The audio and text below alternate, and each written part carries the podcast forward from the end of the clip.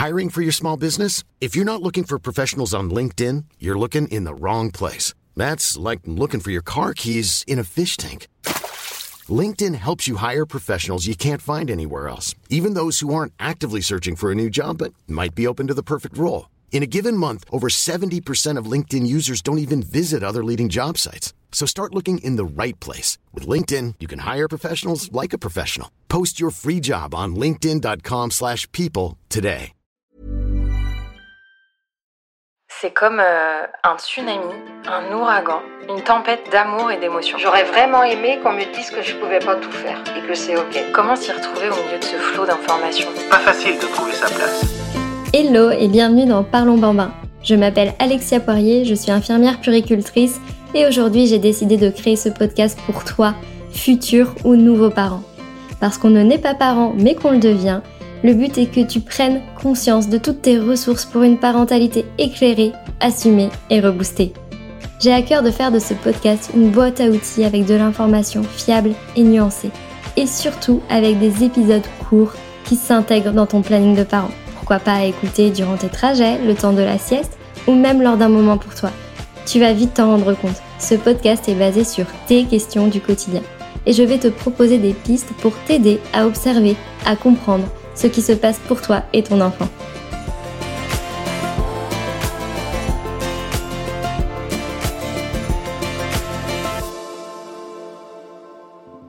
La saison des microbes est officiellement lancée et d'ailleurs tu as peut-être l'impression d'avoir souscrit à un abonnement hebdomadaire chez ton médecin traitant. Bien sache que oui, le jeune enfant est particulièrement sensible à tous les micro-organismes qu'il va croiser durant ses premières années de vie. Alors aujourd'hui je te propose de voir comment soutenir, booster le système immunitaire de ton enfant. Et mon invitée Laura Akama Baby Farm nous donnera tous ses conseils naturels pour pouvoir soutenir l'immunité des jeunes enfants, mais également des jeunes parents parce qu'ils ne sont pas épargnés et des femmes enceintes. C'est parti alors, pour tout de suite rentrer dans le vif du sujet, je vais d'abord vous parler des enfants de moins d'un an. Ces enfants qui sont si fragiles et qui vont naître pendant l'hiver ou vivre leur premier hiver et donc rencontrer tous les virus de l'hiver qui sont pas forcément sympas. L'enfant de moins d'un an n'a pas encore construit suffisamment son immunité et est particulièrement sensible et fragile face à la bronchiolite. Et donc d'ailleurs, par rapport à cette thématique, vous pouvez vous référer aussi à l'épisode 6 du podcast qui s'appelle le Ici, on parle de la toux chez les plus grands, mais aussi des tout petits et comment les protéger. Sauf qu'il date de l'année dernière et l'année dernière, il n'y avait pas cette campagne de prévention que je vais vous aborder tout de suite parce qu'il me semble quand même important de la diffuser et aussi d'informer les parents sur en quoi consiste cette campagne et euh, qu'est-ce qui est proposé aux parents pour donc protéger les bébés de cette année euh, face à la bronchiolite. Donc concrètement, depuis le 15 septembre 2023, le traitement préventif, donc c'est une injection qui s'appelle Befortrus, est disponible chez les bébés en ville, donc qui sont nés à partir du 6 février 2023, donc ils vont célébrer leur un an en février, et pour tous les bébés à venir la prise en charge est donc faite à 100%. Il ne s'agit donc pas d'un vaccin, mais d'une injection intramusculaire d'anticorps monoclonaux à action prolongée. Je sais, c'est un peu technique, mais concrètement, on injecte des anticorps, une petite armée, des soldats qui vont venir lutter contre le VRS. Le VRS, c'est quoi? J'en parle aussi dans l'épisode autour de la toux. Il s'agit du virus respiratoire syncytial, le premier virus respiratoire qui circule le plus chez nous adultes, chez les enfants et qui est donc euh, le premier euh, facteur, qui est la première cause de bronchiolite chez les bébés les enfants qui recevront donc cette injection seront protégés en moyenne 5 mois. Alors sachez aussi, parce que je sens déjà la question venir, que la co-administration est possible avec les autres vaccins de bébé. Donc selon son carnet vaccinal, il faut absolument le suivre et aucun délai entre l'injection et un vaccin n'est nécessaire. Après, bah, bien sûr, avant l'injection, vous avez toujours euh, une consultation médicale. Donc, euh, ce sera au médecin de juger si votre bébé est en capacité de recevoir les injections, comme pour un vaccin d'ailleurs. Donc, même si ce jour-là, votre bébé a de la fièvre, il faut quand même aller consulter et maintenir le rendez-vous, parce que quoi qu'il arrive, ce rendez-vous sera utile, même si bébé n'est pas vacciné. Donc comment ça va se passer concrètement? Eh bien cet hiver, l'injection sera proposée dès la maternité ou en cabinet pour les enfants nés avant septembre, donc euh, chez votre médecin traitant, chez votre pédiatre ou bien en PMU. Sachant que dans mon entourage, j'ai des femmes enceintes qui vont bientôt accoucher et euh, selon l'offre et la demande, bah, il se peut qu'il y ait des pénuries et que les injections soient réservées pour les nouveau-nés en maternité parce que euh, faute de l'eau, dans ce cas-là, euh, renseignez-vous auprès de vos pharmacies en fonction du stock et n'hésitez pas à y aller de temps en temps pour savoir quand est-ce que vous pourrez bénéficier de cette injection si votre enfant donc est né avant septembre. Et en plus de cette campagne inédite en France, il me semble important de rappeler dans cet épisode bah, comment protéger le jeune enfant euh, durant cette période hivernale avec des gestes tout simples et des réflexes à adopter au quotidien pour vous parents, mais aussi pour l'entourage, pour les professionnels de la petite enfance et en fait tous les adultes qui vont graviter autour de votre enfant. Donc euh, n'hésitez pas à faire d'ailleurs circuler cet épisode parce que ce n'est pas seulement aux parents de se tenir informés, mais c'est plutôt euh, d'intérêt public, je dirais. Concrètement, c'est les mesures barrières qui vont vraiment protéger votre enfant en vous lavant les mains avant et après contact. Ça, c'est hyper important avec lui. Ça va être aussi de laver régulièrement les peluches et les jouets durant la période hivernale, en particulier si votre enfant a été malade ou qu'il les a partagés avec un autre enfant malade. Et justement, c'est éviter aussi durant cette période de partager les couverts, les sucettes, les biberons non lavés. Euh, je sais que parfois en tant qu'adulte, on a tendance à vouloir goûter la purée dans la cuillère de bébé, tester la température du lait dans la tétine de bébé. Non, euh, essayez de trouver d'autres alternatives, utilisez euh, sur votre poignet ou utilisez un autre couvert pour vous. Ça peut aider parce que même si vous avez le nez qui coule et que vous êtes bien portant, dites-vous que ça peut avoir de plus graves conséquences chez votre tout petit. Alors on évite ces réflexes-là et même, je dirais, au quotidien, hein, toute l'année. Ensuite, c'est porter vous-même un masque en cas de rhume, de toux, de fièvre, vous sentez pas trac. Et c'est aussi le faire porter aux adultes si ils sont dans le même cas. En particulier l'hiver, on a tendance à moins le faire parce que c'est pas agréable, il fait plus frais dehors, mais il faut quand même aérer quotidiennement le logement, en particulier la chambre de bébé, en fait les pièces où vous vivez le plus, où il sera le plus exposé. Il faudra également éviter les lieux très fréquentés, confinés. Je pense notamment en période de fin d'année où les week-ends on fait nos listes de Noël, etc. Les transports en commun sont le lieu propice aussi, les centres commerciaux. Donc dans la mesure du possible, si vous pouvez prendre un taxi pour vous rendre à un rendez-vous, éviter les heures de pointe, ça, ça peut être des petites alternatives organisationnelles qui peuvent se mettre en place durant cette période. Et enfin, ce sera être vraiment vigilant au tabagisme passif, que ce soit vous-même, votre entourage, au restaurant, en terrasse. Le tabac est vraiment agressif pour les enfants et leur système respiratoire. Et ensuite, dernière clé, mais là je vous invite à écouter l'épisode 6 du podcast, ça va être le lavage de nez. Alors je vous explique euh, dans cet épisode comment le faire selon l'âge de l'enfant et surtout pourquoi le faire et à quelle fréquence en période hivernale. Donc je vous laisse découvrir peut-être après cet épisode, l'épisode numéro 6, si vous souhaitez aller plus loin autour de cette thématique. Donc là, c'était le focus pour l'hiver, mais toute l'année aussi, bébé peut être confronté à beaucoup de virus d'un coup, notamment au cours du troisième mois, lors de l'entrée en collectivité pour de nombreux enfants. Ça peut être éprouvant pour leur organisme parce qu'il va rencontrer plein de nouveaux euh, micro-organismes et euh, le corps va devoir réagir, créer des anticorps. Donc euh, il peut avoir de la fièvre pour lutter contre ces infections, etc. Ça peut être assez éprouvant.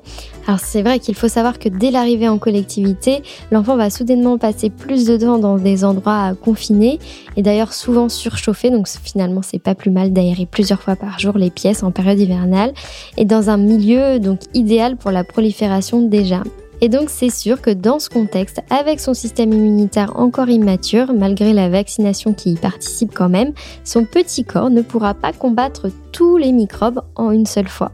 Alors clairement, pour répondre à votre question, je n'ai pas de baguette magique aujourd'hui pour éviter les virus, mais globalement avec Laura, on a quelques conseils pour vous pour booster les défenses immunitaires de votre tout petit première clé, ça va être de favoriser le sommeil de vos enfants, de vos bébés. Ce qu'il faut comprendre, et il ne faut pas culpabiliser du tout, parce que j'ai souvent beaucoup de parents qui culpabilisent parce que l'enfant a tendance à plus dormir chez la nounou ou bien à la crèche. Bah, ça peut aussi s'expliquer par le fait que les bébés dorment plus parce que déjà ils seront beaucoup plus stimulés à la découverte, au bruit, aux pleurs des autres enfants. Ça, ça demande de l'énergie. Et surtout, leur système immunitaire vont s'activer face aux micro-organismes, comme je vous le disais un peu plus euh, tôt dans cet épisode, qu'ils rencontrent. Donc dans ce cas-là, la meilleure chose à faire si vous sentez que votre enfant est un peu plus fatigué en ce moment, n'hésitez pas à avancer l'heure du coucher le soir. Il faut observer les signes de fatigue, savoir le bon moment et ainsi, bah, s'il dort un peu plus tôt le soir, il pourra mieux récupérer euh, parce que le sommeil a un aspect réparateur, surtout le sommeil nocturne, et permet aussi de booster les défenses immunitaires. Deuxième clé qu'on va pouvoir mettre en place dès la diversification alimentaire, en effet, c'est de proposer une alimentation de saison et surtout une alimentation variée. Varier un maximum les aliments, ça va permettre à votre enfant de développer des souches bactériennes notamment différentes, donc des souches bactériennes intestinales. Hein, parce que chaque aliment que bébé ou que l'enfant va manger va être pris en charge par en fait des bactéries spécifiques du tube digestif pour bien digérer et donc plus on va manger varié, plus le microbiote intestinal va s'enrichir et donc va favoriser la bonne santé de l'enfant. Troisième clé, et c'est toujours en lien avec le microbiote intestinal de l'enfant, on va ici favoriser l'hydratation, l'activité physique. Donc pour les tout petits, c'est vraiment la liberté de mouvement, l'éveil au sol, en plus d'avoir plein de bénéfices pour l'état de santé de l'enfant et sa bonne digestion, et donc le fonctionnement harmonieux du système immunitaire.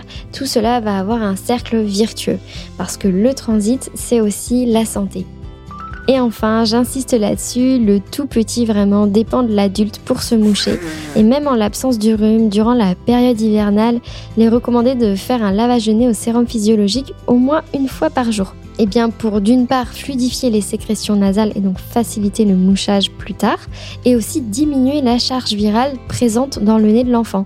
Parce que plus on diminue la charge virale dans le nez, moins bébé ou l'enfant avale des glaires chargées en virus qui peuvent donc tomber dans les poumons, dans les bronches et donc déclencher des bronchites, des choses un peu plus compliquées et qui sont pas du tout joyeuses par la suite. Et d'ailleurs, petit plus en période hivernale, lorsque les mouchages de nez sont très répétitifs avec le sérum physiologique, vous pouvez alterner avec un spray à l'eau de mer qui va venir ici aussi renforcer le microbiote, mais le microbiote au niveau des muqueuses nasales, parce que sachez que le microbiote n'est pas réservé aux intestins. On en a partout, sur la peau, dans le vagin pour les personnes qui sont concernées, dans les voies urinaires. Donc voilà, il y a aussi euh, un microbiote, une flore comme on appelle, dans le nez et soutenir la flore nasale, c'est aussi bah, permettre euh, de bien l'hydrater, qu'elle se défende et qu'elle soit moins poreuse et donc qu'elle lutte mieux contre les virus. Alors pour cet épisode, j'avais aussi à cœur de faire intervenir Laura, docteur en pharmacie et spécialisée en santé naturelle, qui va également nous éclairer sur ce sujet qui est un peu en fait son sujet de prédilection.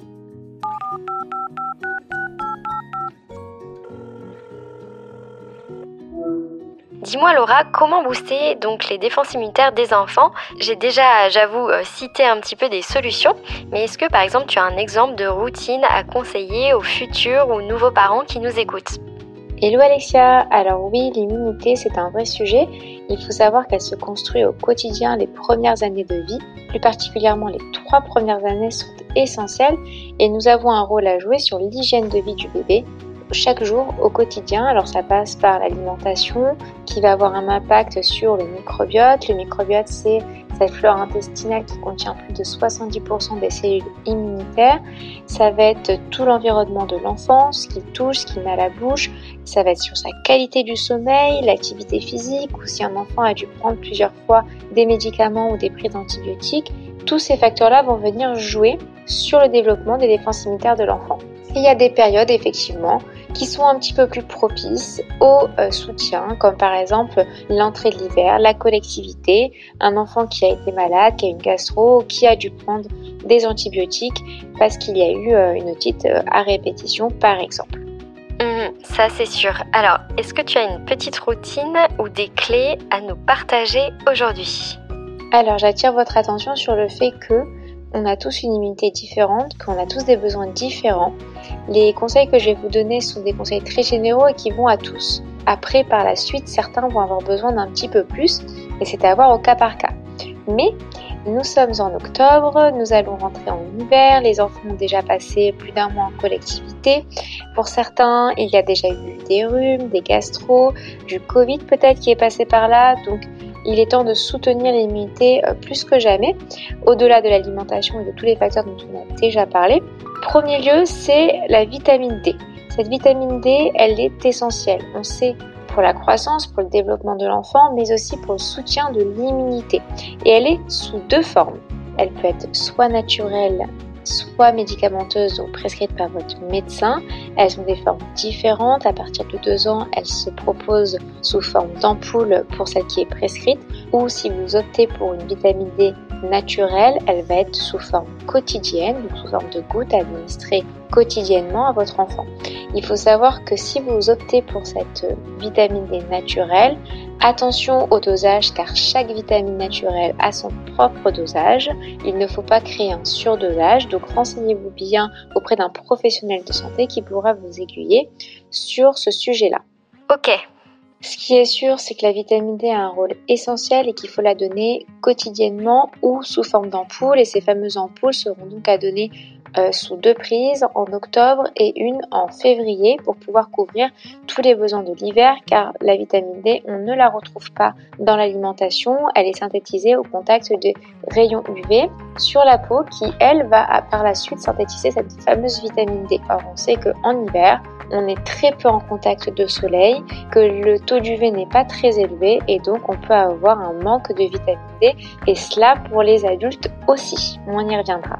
Et oui, c'est sûr. Et d'ailleurs, ce n'est pas le froid qui va empêcher de, sortir. Et vraiment, je vous euh, invite à poursuivre les balades en hiver. Alors bien sûr, quand bébé est, est plutôt bien portant et bien couvert, mais de manière adaptée, bébé peut totalement profiter à l'extérieur aussi l'hiver et c'est très bénéfique pour lui. Super. Est-ce que tu as éventuellement d'autres clés à nous partager? Le deuxième point important, ce sont les probiotiques qui vont venir aider à développer les micro-organismes qui se trouvent au niveau du microbiote, ce fameux microbiote qui contient plus de 70% des cellules immunitaires. On sait qu'il se développe les premières années de vie, donc on peut venir le soutenir à certains moments importants du développement de l'enfant, où il va rentrer par exemple en collectivité, ou si votre enfant a dû euh, prendre des antibiotiques, parce que ça détériore énormément la flore intestinale, par exemple aussi la gastro, qui elle aussi peut venir sacrément abîmer cette flore intestinale, l'aider à redévelopper les bons, les bonnes bactéries pour lui redonner vraiment un coup de peps. Alors justement, pour ce coup de peps, comment choisir les bons probiotiques? Est-ce que tu as des conseils? Existe différentes souches de ces probiotiques, donc rapprochez-vous d'un professionnel de santé qui vous aiguillera en fonction de votre besoin. Si votre enfant euh, n'a pas besoin de besoins particuliers, c'est juste pour soutenir son immunité, eh bien, ça ne sera pas les mêmes souches qu'un enfant qui a une énorme gastro et qui a besoin de refaire sa flore intestinale. Donc rapprochez-vous d'un professionnel de santé qui vous conseillera au mieux, que ce soit en termes de souches et de quantité de souches. Ok, c'est bien noté. Autre chose, c'est la fameuse cure multivitaminée qui est extrêmement demandée. Effectivement, je pense que c'est vraiment dans les mœurs. Moi, j'ai le souvenir de ma maman qui me donnait une cuillère de sirop avant de partir à l'école. Eh bien, c'est toujours d'actualité. J'attire juste votre attention sur le fait qu'il faut prendre un sirop de qualité. Donc, observez, regardez la composition et surtout, demandez bien à un professionnel de santé à ce qu'on vous donne un, un multivitaminé avec des formes déjà actives, ce qui permet une bonne biodisponibilité, donc une bonne utilisation des vitamines au niveau de la formulation. Super, et à quel moment tu conseilles de prendre euh, ces cures? On peut prendre ces cures multivitaminées lorsque on est bah, en changement de saison, quand on est en retour en collectivité, quand un enfant été malade. Je conseille sur un mois, mais en fonction du produit que vous prenez, regardez bien la posologie et euh, à refaire une fois par trimestre selon les besoins de l'enfant. D'accord, autre chose peut-être? Il existe encore d'autres possibilités. Sachez que vous n'êtes pas obligé de tout tester, mais il y a la phytothérapie, donc l'utilisation des plantes, comme par exemple l'échinacée, le cassis, le sureau. Ça peut être en infusion, à donner euh, sur une courte durée. Puis il y a aussi, euh, vous pouvez l'associer à l'aromathérapie. Effectivement, il faut être un petit peu habitué à l'utilisation des huiles essentielles car elles ne sont pas sans danger. Mais il y a des huiles essentielles comme le Ravinstara, le Titri, euh, le Caetus radiata qui font des merveilles, qui peuvent et soutenir l'immunité et aider en cas de pathologie déjà installée. Super, merci beaucoup pour toutes ces clés. Et moi j'avais une question un peu spéciale. destiné du coup au système immunitaire des jeunes parents qui aussi euh, peut être malmené au contact des jeunes enfants. Est-ce que tu as des conseils en tant qu'adulte en contact avec de jeunes enfants pour booster aussi ses défenses? Alors oui, les parents, c'est souvent la deuxième vague. Une fois qu'ils ont soigné la gastro de leur enfant, c'est à leur tour. C'est comme s'ils se faisaient leur deuxième immunité. Alors je rappelle quand même que pour les parents, c'est encore plus essentiel, plus que jamais, d'avoir une hygiène de vie qui soit très équilibrée. Pourquoi? Parce qu'on a des rythmes qui sont toujours dans le speed. Donc on a une alimentation qui n'est pas toujours équilibrée, pas toujours de qualité, un sommeil qui est souvent perturbé, soit par des réveils nocturnes de nos enfants, soit par des insomnies, qui, des choses qui nous travaillent, donc un stress qui est là. On sait que le stress génère une inflammation chronique, une sécrétion du cortisol qui va venir à plus ou moins long terme abîmer le système immunitaire avec une réponse qui soit moins importante. Donc toutes ces choses-là vont faire que déjà en premier lieu, on doit avoir un regard objectif. Si on a une fatigue qui est là, qui est, qui est persistante, ce n'est pas normal. Je vous invite déjà dans un premier temps à aller faire un petit bilan, voir si vous n'avez pas de carence et auquel cas euh, aller les combler avec des compléments alimentaires ou une alimentation déjà en premier lieu et si besoin des compléments alimentaires qui sont euh, vraiment adaptés. Et effectivement, je crois que ça c'est un focus qui ne fait pas de mal parce que aussi on pense souvent à la santé de ses propres enfants, mais aussi penser à soi, c'est hyper important. J'ai entendu aussi qu'on pouvait prendre de la vitamine D en tant qu'adulte. Qu'est-ce que tu en penses? La vitamine D aussi est un vrai sujet puisqu'on sait que beaucoup d'adultes sont en carence. La seule chose c'est qu'on n'a pas de mesure comme on peut avoir pour les enfants. Il faut absolument doser dans le sang le taux de vitamine D et en fonction euh, de ce résultat-là, on va pouvoir adapter. Si vous voulez prendre des ampoules par votre médecin qui vous seront prescrites, eh bien ça sera une fois toutes les semaines, une fois tous les deux semaines, ou si on est en légère carence, une fois tous les trois mois. Tout dépend de votre statut mais ça, ça sera par un dosage sanguin. C'est super intéressant. Et est-ce que, comme pour les enfants, l'adulte peut prendre des probiotiques? J'imagine que là, ça va être un petit peu différent. Pareil pour la phytothérapie d'ailleurs. Concernant l'adulte, il y a bien sûr les probiotiques qu'on peut prendre en cure et ça c'est très important. On a souvent un microbiote qui est euh, ce qu'on appelle poreux. Un, microbiote poreux, c'est un microbiote qui laisse passer donc trop euh, de choses trop d'éléments qu'il ne devrait pas laisser passer et créer un déséquilibre, des inflammations et des pathologies qui peuvent venir s'installer. Donc le probiotique, il est intéressant de le prendre effectivement, alors pas le même que l'enfant, pas les mêmes souches, pas les mêmes dosages, et ça c'est un professionnel de santé qui pourra vous conseiller au mieux. Enfin, il y a toujours les mêmes possibilités, à savoir la phytothérapie, donc les infusions Echinacea cassisuro qui vont venir vous booster. Euh, j'ai créé une infusion et c'est vrai que les parents l'ont beaucoup volé à leurs enfants puisque leur goût, le goût est vraiment exceptionnel. Et au-delà de ça, il y a vraiment des effets avérés. Et puis il y a l'aromathérapie. En tant qu'adulte, on est quand même euh, plus libre de l'utiliser plus facilement et avec moindre risque. Donc vous pouvez tout à fait faire une cure de Ravinstara qui est un antiviral extrêmement puissant à raison d'une goutte euh, pure par exemple au niveau de la face interne de vos poignets tous les matins avant de prendre votre métro par exemple. C'est très efficace, ça booste et ça prévient les pathologies et en même temps ça soigne si besoin. Eh bien écoute, j'ai pris des notes, donc j'espère que ça va m'aider pour cet hiver. Est-ce qu'on peut se pencher maintenant sur le cas de la femme enceinte? On sait qu'elle a des spécificités et qu'elle ne peut pas tout prendre. Alors comment faire pour booster son système immunitaire quand on est enceinte? Alors parlons un peu femme enceinte. Effectivement, on sait par définition que la femme enceinte, elle a une immunité qui est légèrement réduite pour que son corps tolère le développement de son bébé qui est à la base un corps étranger. Donc, par définition, la femme enceinte, elle est sujette un petit peu plus qu'une personne lambda à attraper tout ce qui passe.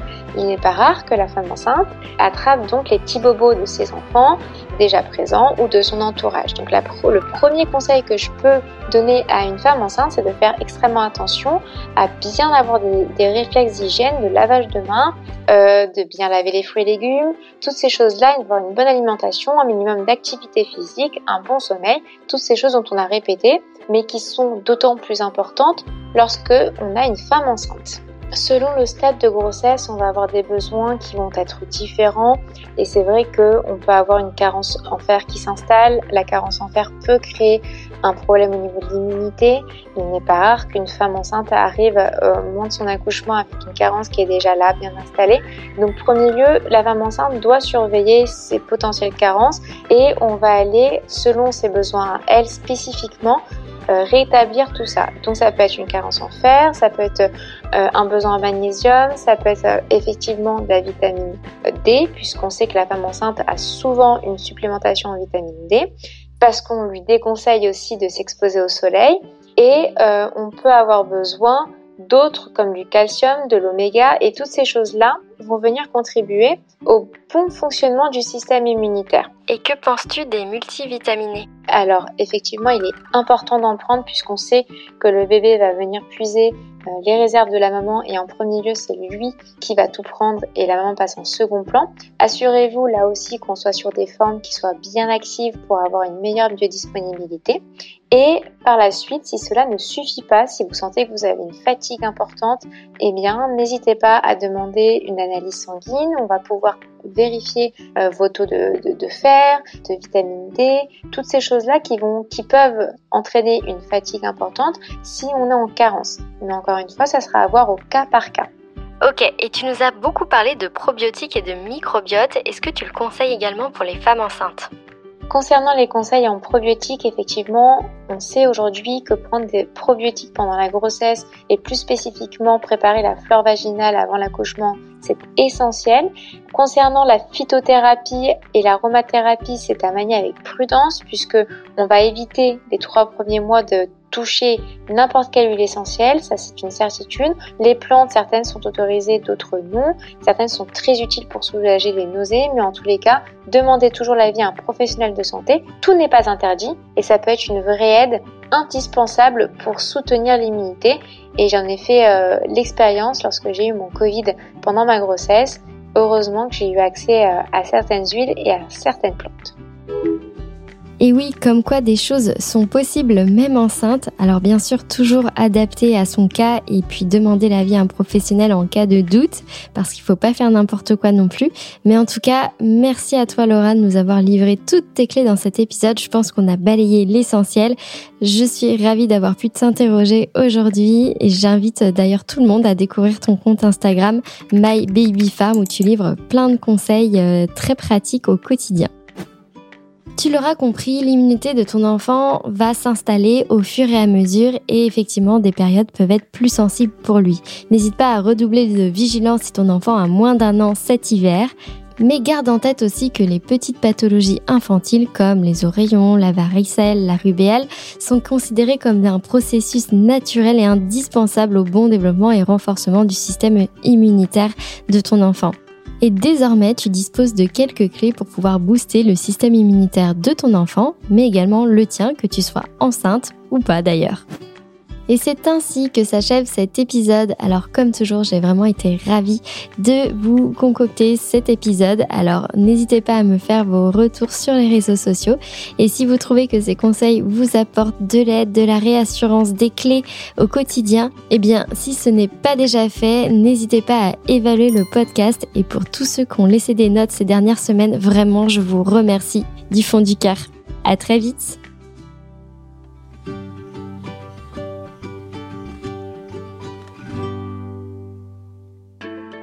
Merci à toi pour ton écoute et ton attention durant cet épisode. J'espère qu'il t'a donné des pistes de réflexion et que mes tips vont t'apporter une touche de soutien dans ta vie de parent. Si toi aussi tu as une question et que tu veux participer à la création d'un épisode, tu peux me l'adresser dans la boîte à questions sur mon compte Insta Parlons Bambin. Plus aucun parent seul face à ces questions. Voilà mon ambition. Car pour moi, un parent informé est un parent qui a le choix. Si tu partages cette conviction, tu peux mettre ta pierre à l'édifice en diffusant ce podcast autour de toi. Objectif, parlons bambin dans toutes les oreilles des futurs ou nouveaux parents. Alors n'hésite pas à mettre un cœur, 5 étoiles ou même commenter sur l'appli d'écoute de ton choix. À très vite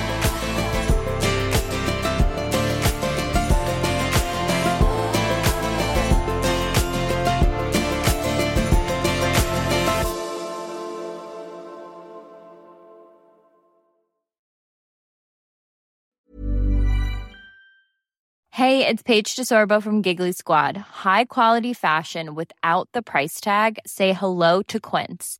I'm snagging high-end essentials like cozy cashmere sweaters, sleek leather jackets, fine jewelry, and so much more. With Quince being 50 to 80% less than similar brands.